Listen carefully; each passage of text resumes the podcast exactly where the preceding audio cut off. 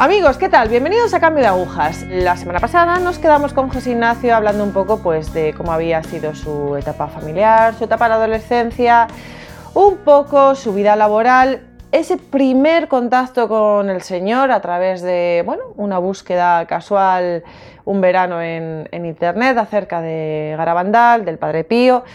Bueno, vamos a ver cómo continuamos hoy. ¿Qué tal, José Ignacio? ¿Cómo estamos? Muy bien, Cristina. Venga, pues allá vamos. Estupendo. ¿Estáis volviendo a Madrid?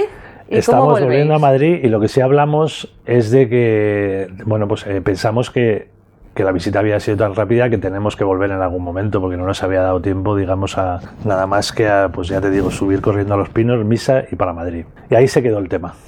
Ahí se quedó el tema. Volvemos a Madrid y, bueno, pues en ese momento a nivel profesional decido empezar una aventura profesional propia. En ese momento mi hijo está viviendo ya conmigo y bueno, pues también por tener más tiempo con él, empiezo a hacer otra cosa y paso más tiempo en casa.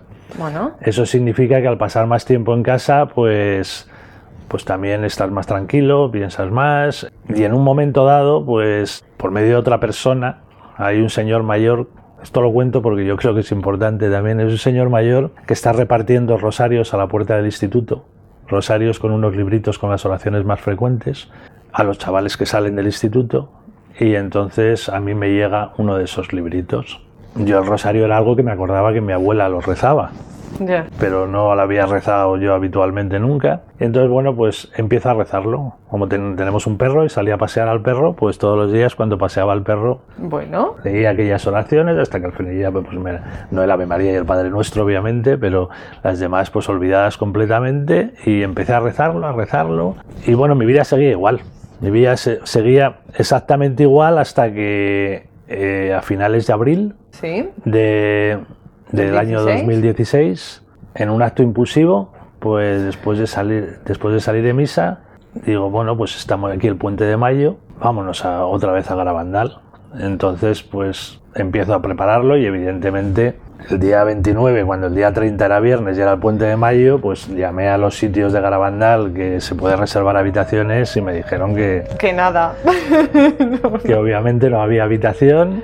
Y digo, bueno, pues nada, pues si no puede ser, no puede ser. Y al poco tiempo sonó otra vez el teléfono y me dijeron que, que había una posibilidad, un apartamento, que me lo alquilaban. Digo, ah, pues mira. Mira qué suerte. Y nos fuimos para allá. Nos fuimos para allá y cuando llegamos allí, lo primero que hicimos fue, llegamos tarde y estaban rezando el rosario en la iglesia. Entramos allí a rezar el rosario y ahí fue lo primero raro que yo me encontré. La primera impresión fuerte. Yo me acuerdo que ahora sé que no está así porque lo han cambiado, pero en ese momento el confesionario estaba a la izquierda y al lado del confesionario había una imagen de la Virgen de Fátima y otra del Padre Pío. Estaban ahí al lado del confesionario y yo me acuerdo que nos sentamos cerca de allí y yo miraba la imagen de, la Virgen y yo no sé cómo explicarte, pero yo sentía que la Virgen estaba muy contenta. Te podría decir que esta- sentía que se podía estar riendo incluso, o sea, la veía muy contenta. Y yo aquello ni lo entendía ni lo podía comentar, porque iban a decir este señor, eh, pues eh, se le va un poco la pinza, ¿no? Bueno. Y eh, yo no lo había sentido nunca, algo así, ¿no? Entonces, eh, bueno, pues eh, acabó el rosario, nos fuimos a cenar y después de cenar a mí me entró un impulso horrible de subir a los pinos. Llovía a mantas. Me lo imagino. Y claro, me lo quitaron de la cabeza, me dijeron, oye, que la calleja, que eso es horrible, que eso, Un barrizal.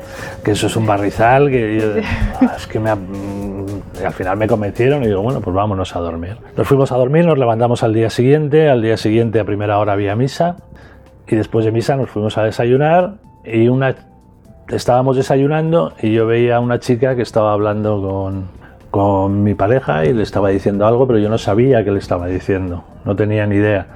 Entonces acabamos de desayunar, subimos ya a los pinos, que ya había dejado de llover, bueno, chispeaba, y estuvimos rezando el rosario, y después de rezar el rosario, pues yo le dije, oye, ¿qué hacemos? Porque ya hemos estado en los pinos, hemos estado en misa, este pueblo es muy pequeño,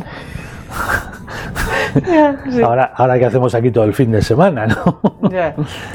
Y se me ocurrió preguntarle y le dije, oye, ¿y esa chica qué te decía? Y me dijo, ah, que viéramos un vídeo. Y digo, ¿pero un vídeo de qué? ¿Por qué? ¿Es que la conoces de algo? Me dice, no, no, yo no la conozco de nada. Y digo, bueno, ¿y entonces ¿qué está, por qué te dice que veas un vídeo? Y pensaba y decía, bueno, que, que estos sitios de vez en cuando hay gente que está un poco... Y al final me dice, me dice, bueno, si quieres, como no tenemos nada que hacer, digo, bueno, pues vamos a buscar un- algún sitio que tenga wifi y lo intentamos ver. Bajamos al pueblo Garabandal y había un sitio que tenía wifi. Nos sentamos a ver el vídeo y era un vídeo vuestro, de un cambio de aguja. Ese cambio de aguja es de José María Zavala. Y claro, a mí, a medida que avanzaba ese vídeo, pues me- al principio que me lo había tomado, como te he dicho, media guasa, pues empecé a quedarme impresionado, empecé a, a mirarla a ella, no daba crédito, aquello que estaba ocurriendo en el vídeo es que ese señor era periodista, tenía la misma edad que yo, vivía en el mismo sitio que yo.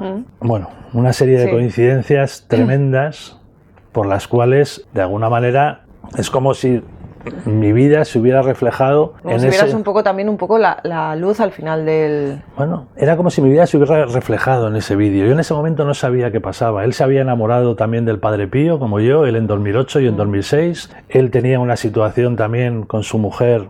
Él, eran un montón de similitudes que era como si de alguna manera mm, la Virgen me estuviera diciendo, no eres el único que, que tienes un problema de este tipo, no eres el único que... Y hay salida para todo. Entonces, bueno, yo me acabé emocionando después de ver ese vídeo y de ir a José María y no sabía, no, no entendía todavía muy bien. Ahí empezaron a brotar las primeras lágrimas, que no sabía muy bien tampoco ni de dónde venían. ¿no? Pues fuimos también a Los Pinos y mi única obsesión era buscar a la chica que le había dicho que, que viéramos ese vídeo para ver, preguntarle, oye, ¿por qué? ¿Y de qué me conoces tú a mí? ¿O por qué me has dicho que vea ese vídeo? En ese momento, mientras que estaba preocupado buscando a la chica entre la gente, pues encontré una sierva y esa sierva pues me, me dijo, ¿eres tú el convertido? Luego me enteré que es que había estado hablando. Vale.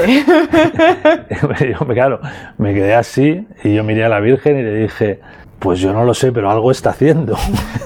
Entonces yo me acuerdo que me dijo, me dio la, dirección de aquí, de, de Zurita, y me dijo, en la tarjeta me escribió, eh, fue ella, con exclamaciones, que te quiere mucho. Eso fue como algo más que yo ya decía, pero bueno, ¿qué está pasando aquí? ¿No? O sea, ¿qué está ocurriendo aquí? A partir de ahí, pues me dijo que, que bajara a Zurita para hablar ella y que me tranquilizara y yo estaba desbordado. Yo no entendía nada de lo que estaba pasando. Entonces yo le dije, "Mm, ya iré o Déjame ya... un poco en paz, que tengo Claro, que asimilar iré. esto. Ya, yo lo pienso. Me dice, no, si está aquí al lado. Que, y yo, que no estaba tan al lado. No, no, estoy pensando en todas las curvas. y digo, bueno, pues... eh". Y luego después, pues no, lo que ocurrió fue simplemente que, que no fui capaz. Y le dije, yo me quiero ir de este pueblo, quiero ir a tomar algo al pueblo más cercano que haya. Y nos bajamos a, me parece que fue a Puente Nansa, nos tomamos algo y yo estaba totalmente revuelto ya. Totalmente revuelto y aquella noche pues me fue difícil, muy difícil conciliar el sueño. Yo tenía una sensación de que no paraba de, no paraba de llorar, tenía una sensación de felicidad, pero al mismo tiempo De culpabilidad. de culpabilidad, de que había tirado mi vida, veía las cosas como claras, de que eh, sentía pena por todo el tiempo que había perdido, contrición, pero al mismo tiempo mucha felicidad, ¿no? Y bueno, no paraba de, no paraba de, de llorar, muchas lágrimas. Me acuerdo que para no molestar, eh, para no molestar, pues el- la mitad de la noche o más la pasé en el servicio rezando el rosario, porque no, no conseguía dormir, ¿no? Al día siguiente era el 1 de mayo y fue una continuación más, o sea, subimos, subimos a, y yo continuamente, pues, no para, era un baño de lágrimas, no me preguntes por qué, pero era, era un baño de lágrimas continuamente, ¿no? Y de repente era como si viera con claridad absolutamente, absolutamente todo, ¿no? Eh, se repitieron varias cosas, pero tampoco creo que sea interesante el, el mencionarlas porque nada fue especialmente significativo, salvo que, que ahí se produjo como un clic y que a mí algo se me movió dentro y que a partir de ese momento yo tuve la certeza absoluta de que mi vida iba a cambiar. Yo nada más salir de Garabandal y a camino de Madrid, pues decido eh, cambiar a nivel todo a nivel personal, eh, hasta que no normalice mi situación, pues eh, vivir en castidad. Al día siguiente, nada más llegar a, a Madrid, eh, a la localidad donde resido, pues empiezo a ir a misa. No me digas por qué, porque yo todavía no tengo vida sacramental, pero yo iba a misa todos los días. ¿Te confiesas? Bueno, a ver, ¿habías tenido alguna eh, experiencia anterior? Tuve, de las confesiones no te he hablado. El año 2016 fue el año de la misericordia. Yo me, me confesé la primera vez en enero y, luego dos días antes de ir a Garabandal. Eh, me había hecho, había hecho dos confesiones en el año 2016 eh, y la situación pues era compleja porque ya sabes en la situación en la que yo estaba y realmente no te dieron paz. No me dieron paz y además no me dieron la misma respuesta. En ese momento pues había criterios dispares en, bueno, en ese y en este, desgraciadamente, en la iglesia, y entonces pues no te daban paz y no sabías bien ni siquiera cuál, no había una postura homogénea, con lo cual pues yo estaba bastante confundido, estaba bastante confundido y cuando regresé, después de Galabandal, bueno, yo estuve yendo a misa, como te decía, y de repente un, un día pues ya el párroco del, del, pueblo se me acercó y me dijo, oye, ¿te pasa algo? Y digo, pues no, ¿qué me tiene que pasar? Dice, no, como te veo siempre en misa y antes no venía en... Digo, pues no, no, no.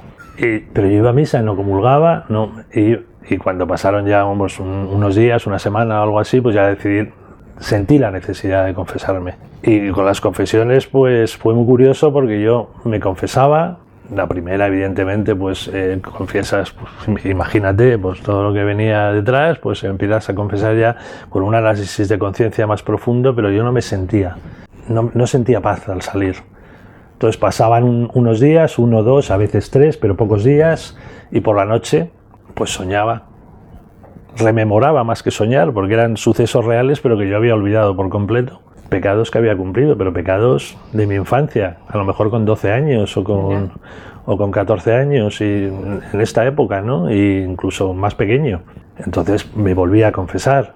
Aquello fue durante todo el mes de mayo y fueron, pues yo no te sé decir cuántas, pero muchas. Y todo el rato la misma dinámica. Yo a los días soñaba con cosas que son cosas que no es que fueran pecados especialmente, digamos, mm, no sé cómo llamarlo, eh, grandes en cuanto a, su gravedad, pero sí que son cosas que yo estoy absolutamente convencido de que no me hubiera acordado si no me hubiera pasado eso. Entonces, al final de todo este periodo, que fue el mes de mayo más o menos entero, pues acabo haciendo una confesión general. En esa confesión general, pues ya sí que siento, de alguna manera, paz y siento que, pues que con el Señor ya me he puesto un poco a, cero, ¿no? Después de tantísimos años apartado de Él, ¿no? Y en ese momento coincide justo con que la sierva pues, del hogar de la madre, pues... Eh, es tu contacto más cercano. Me, me, contesta un email que le había mandado. Yo, al volver de Garabandal, que es que fueron tantas cosas que no te he contado, también tomé contacto con, con José María Zavala, con su mujer, le conté todo, pues evidentemente les sorprendió muchísimo lo que las coincidencias y lo que me había pasado, nos, quedamos, nos conocimos y desde entonces pues tenemos, tenemos una, un, un contacto, una amistad. Y bueno, pues en ese momento yo acabo todas aquellas confesiones, acabo la confesión general y cuando ya por fin había recibido paz, pues a partir de ese momento me pongo a rezar y de repente unas tentaciones tremendas que no te puedes ni imaginar. Esa yo creo que fue la peor etapa. O sea, unas tentaciones horribles que, que no me daban, por supuesto, nada de paz, sino todo lo contrario, que me impedían la oración. En ese momento la hermana, la sierva, me dice que se van a hacer unas jornadas de la misericordia en Alcalá de Henares y bueno, pues ahí acudo, ¿no? Veo testimonios de conversiones y allí pues realizo una última confesión con el padre Rafael y en ese momento pues me da una serie de pautas en las cuales ya mm, por fin esa etapa digamos eh, que se que se tranquiliza bastante. Es decir, que en ese, a partir de ese momento, pues digamos que entro ya en una, en una vida sacramental normal y ya con, con más paz, con, con altibajos como siempre, pero ya ya más encauzado. Ese fue el primer mes después de Garabandal. Bueno, me habré dejado cosas por allí porque también en el primer mes lo curioso que me pasó a mí después de Garabandal es que la Virgen no solamente me ayuda con las confesiones y me ayuda con todo esto, sino que también parece como que, como, no sé cómo decirte, como si hiciera un, programa de formación a medida para mí. O sea, empiezan providencialmente a ocurrirme una serie de cosas que, que si yo me hubiera puesto a, diseñar un plan de formación para ponerme al día con, con la iglesia y con, y con la realidad de, de, nuestra religión, pues no lo hubiera hecho mejor, que, ni mucho menos de lo que lo hizo la Virgen. ¿no? Empiezo en la primera semana, nada más, nada más llegar allí, en el contacto que tuve con José María, pues su mujer Paloma, que también tiene un cambio de agujas con vosotros, me recomienda, me dice que, bueno, por una serie de circunstancias que si no conozco los libros de la verdadera devoción del corazón de Jesús, los libros de, dictados de Jesús Amarga. Le digo que no, que no los conozco y bueno, por, por algo providencial también, pues comienzo a leerlos. Comienzo a leerlos, me ayudan muchísimo. Después de esas jornadas de la misericordia, eh, bueno, pues yo cuando le cuento en las confesiones a algún sacerdote lo que me había pasado en Garabandal, pues ya sabes que Garabandal hay en ciertos ámbitos que la gente reacia y eso. Lo sabemos. Entonces el padre Rafael me aconseja que busque un padre espiritual que me dirija. Entonces aparece mi actual director espiritual también de una manera providencial, que no es que yo le busque, sino que aparece de vicario en la parroquia de donde yo resido. O sea, un auténtico regalo. Es un sacerdote que además es, es, es de reparador de la Orden de, del Escorial, de Prado Nuevo, de los reparadores. Me empieza a ayudar muchísimo. Aparte descubro pues que todo lo que había pasado al Escorial, que viviendo al lado pues ¿eh? no había ido nunca y por todas estas cosas que decían en la tele y tal, pues decía que, que no debía ser. Empiezo a ir allí a menudo también, me empieza a dirigir él. Poco después también empiezo con los talleres de oración del Padre Larrañaga. En fin, es como si, como si en pocos meses, una cosa tras otra, se fueran colocando para que, para que yo aprovechara todo el tiempo que había perdido anteriormente. ¿no? ¿Y Medjugorje? Primero aparece Fátima y luego aparece Medjugorje. También de una manera providencial, al acabar una, una celebración, pues una misa, mi director espiritual me dice, me acaban de avisar que quedan dos plazas libres para ir a Fátima. Digo, Mm, vale. Pues, pues, vámonos. Me voy a Fátima la primera vez y bueno, pues eh, también increíble, siento un montón la presencia de nuestra madre y luego en verano pues mm, también me voy a Medjugorje, me voy a Medjugorje con, con mi hijo y, y bueno, también siento muchísimo la presencia de nuestra madre, tengo una experiencia preciosa también allí y, en un año, no llega a dos años, en un año y medio, pues realmente no es ya que mi vida cambie, que cambia totalmente, sino, bueno, pues cómo va apareciendo todo de una manera providencial y cómo sin hacer yo absolutamente nada, simplemente dejándome llevar, por llamarlo de alguna manera, pues el Señor va colocándome las diferentes eh, cosas que tengo que hacer, hasta tal punto de que, bueno, pues después de acabar los libros de la verdadera devoción del corazón de Jesús, me dicen que si quiero colaborar en un apostolado que se está haciendo en un poblado en las afueras de Madrid, en el río Guadarrama, empiezo a, ir todos los domingos también allí, que celebramos una Eucaristía y bueno, pues van también muchos niños y se hace pues talleres con ellos. Me tiro pues eh, todo el invierno pasado yendo los domingos allí. Empiezo también a ayudar, a colaborar eh, a la difusión de, los, de los libros, empiezo a hacer también más vida parroquial, entro en un curso de Biblia, es decir, todo una cosa detrás de otra sin yo hacer absolutamente, absolutamente nada por buscarlo. Por eso te digo que de alguna manera, pues yo creo que, que no es solamente el hecho de la conversión en, en, sí, sino todo lo que fue colocando en mi camino después de que yo me convertí. ¿Cómo está tu corazón ahora? Bueno, pues yo estoy feliz. estoy, yo estoy, yo creo que no he estado, no he estado más feliz eh, nunca que este año y medio. Yo creo que, que estoy muy contento. Desde el punto de vista social, la conversión no es fácil. No. la gente, la gente pues está un poco Reacia, vamos a ver. No, en mi caso están un poco pues extrañados, alucinados. de, alucinados de, qué es lo que me ha pasado, ¿no? Entonces a nivel, a nivel mm, pues de gente más cercana, eso de alguna manera es lo único que, que realmente pues digamos que es una pequeñita motita de polvo que digo yo que, que, poco a poco se irá diluyendo, pero a nivel, a nivel personal, pues muy contento haciendo, haciendo pues la vida que quiero hacer, eh, trabajando afortunadamente muy bien y muy contento, haciendo vida sacramental, haciendo todo lo que todo lo que puedo, que siempre es poco, pues para, para, para acercarme al Señor ¿no? y, y, que sea lo que Dios quiera. Yo creo que lo que más ha cambiado en mi vida es eso, es la confianza y la tranquilidad. Es decir, eh, yo antes vivía en un permanente en un permanente estrés, en una permanente preocupación, por siempre en mi, en mi vida profesional, en, en ganar dinero, en, en, cómo serán las cosas, en eso me producía agobio y no me producían, eh, es decir, las satisfacciones que conseguían eran efímeras siempre. Y eso que económicamente pues no me iba nada mal, no me puedo quejar, pero era como pues yeah. continuamente intranquilidad. Ahora es todo lo contrario. Ahora es absoluta tranquilidad, confianza y, en sus manos estoy. Y lo único que me da pena es, como dice esa canción, pues tarde te amé. o sea, de alguna manera lo que sentía allí en la conversión en Garabandal, el decir qué pena haber, haber perdido tanto tiempo, ¿no? Y qué pena, qué pena, pero bueno, también supongo pero es que... una experiencia, si no, no estarías aquí. Sí, cierto es, cierto es. Hombre, de alguna manera es algo como, como para que los demás también se den cuenta claro. de, que, de que basta con dejarte, con dejarte hacer. Si lo único que hay que hacer es no, no poner freno a las cosas. Es decir, yo creo que el Señor continuamente nos está hablando, por medio de su madre, por medio de, bueno, pues de, de los multitud de instrumentos que tiene y lo que pasa es que nosotros no nos quitamos la cera de los oídos. Basta con que en un determinado momento te quites un poquito la cera de los oídos para dejarle oír y ser feliz, porque esa es la única manera y la única vía de ser feliz. Y basta con dejarte hacer.